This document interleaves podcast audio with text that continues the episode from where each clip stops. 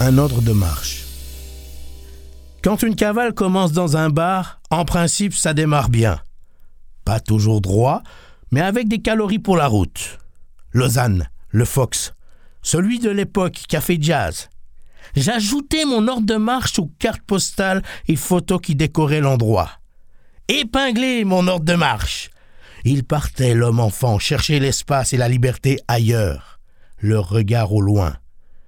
Parfois tellement loin et vague que la bête, elle, n'a pas cessé de se casser le museau contre des obstacles de rien du tout.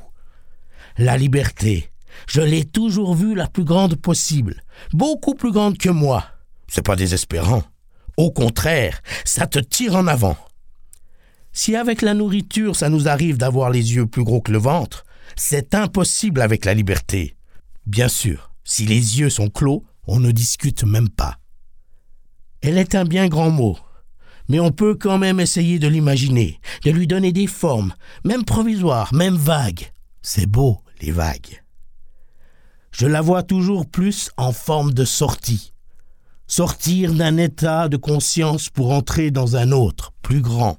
Sortir d'un espace restreint pour se balader dans un espace plus vaste. Sortir des mécanismes et des habitudes qui nous lient. Sortir d'un système quitter la sécurité et tant d'autres sorties encore. Pour imaginer la liberté, peut-être faut-il ressentir les états de non-liberté dans lesquels on peut se trouver. Conscience limitée, attachement, prison, action automatique, dépendance. Quand je n'arrive pas à comprendre quelque chose, je me sens captif. Voir la liberté comme un épicier, en tout petit, c'est devenir soi-même ainsi. C'est un peu comme les yeux qui ont tendance à devenir vivants ou ternes selon ce qu'ils voient et reflètent. La réduire, par exemple, aux libertés démocratiques dénote une mentalité d'épicier.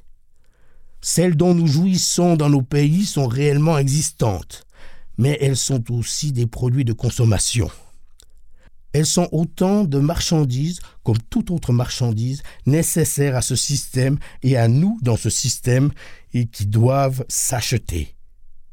Pour les consommateurs, elles coûtent exactement le prix de son aliénation à ce système. Or, je veux vivre sans être obligé d'acheter à ce prix les libertés.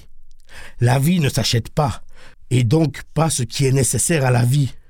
Et puis, ces libertés, est-ce que ce sont de véritables libertés quand on connaît les résultats de l'ensemble du système d'intérêt et sa finalité?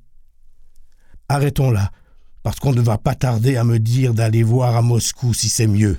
Mais Nathalie, Pakou et moi, on s'en fout, parce qu'on est du KGB. Il faut faire la part des choses nous avons aussi la liberté de refuser de nous faire écraser par le dit système ou n'importe quel autre, de rester debout, de résister avec nos contradictions, de mettre des grains de sable là où il ne faut pas, d'inventer la liberté, de placer et de vivre des pièces quotidiennes dans le nouveau puzzle social qui reste à construire, de voir aussi le côté positif des choses.